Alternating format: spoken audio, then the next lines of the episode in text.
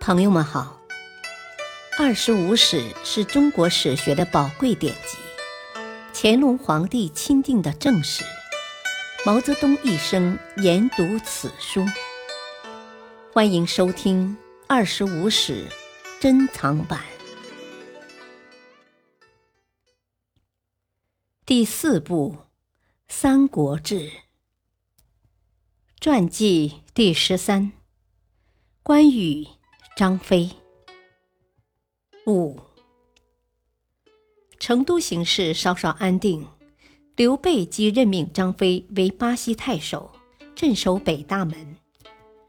建安二十年（两百一十五年），曹操夺得汉中，留夏侯渊、张合镇守。曹军时常骚扰巴土，一次，张合带军攻下巴西。欲迁徙当地百姓到汉中，张飞率军前往拦击，两军在荡渠、蒙头、荡石一带相距五十多天。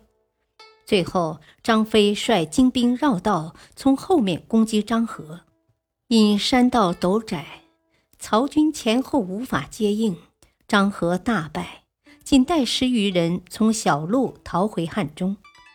此战，张飞俘获曹军数万人。从此，夏侯渊、张合再不敢骚扰巴土。建安二十二年（两百一十七年），刘备进军汉中，张飞亦率部参战。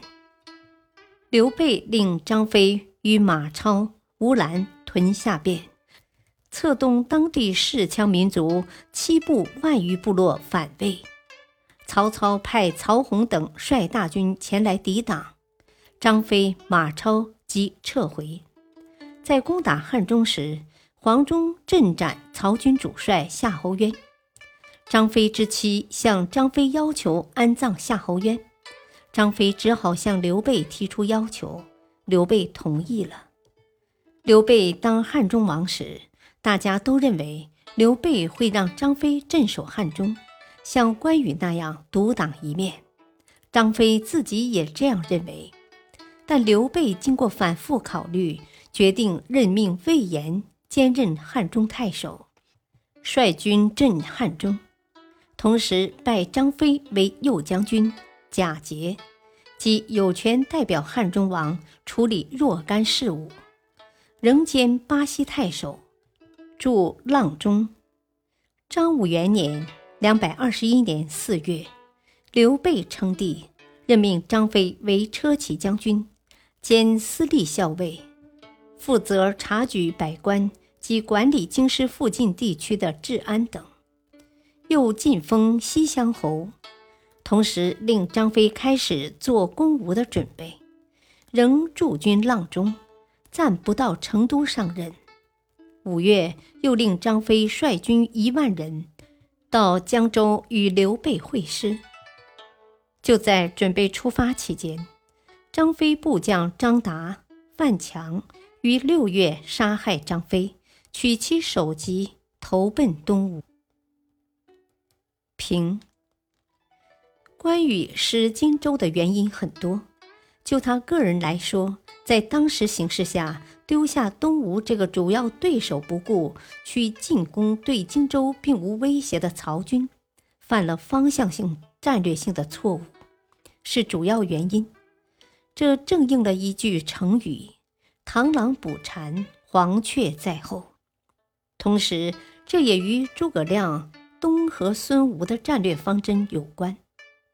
东吴对荆州的态度是势在必争。蜀汉要占有荆州，就必须准备与东吴开战。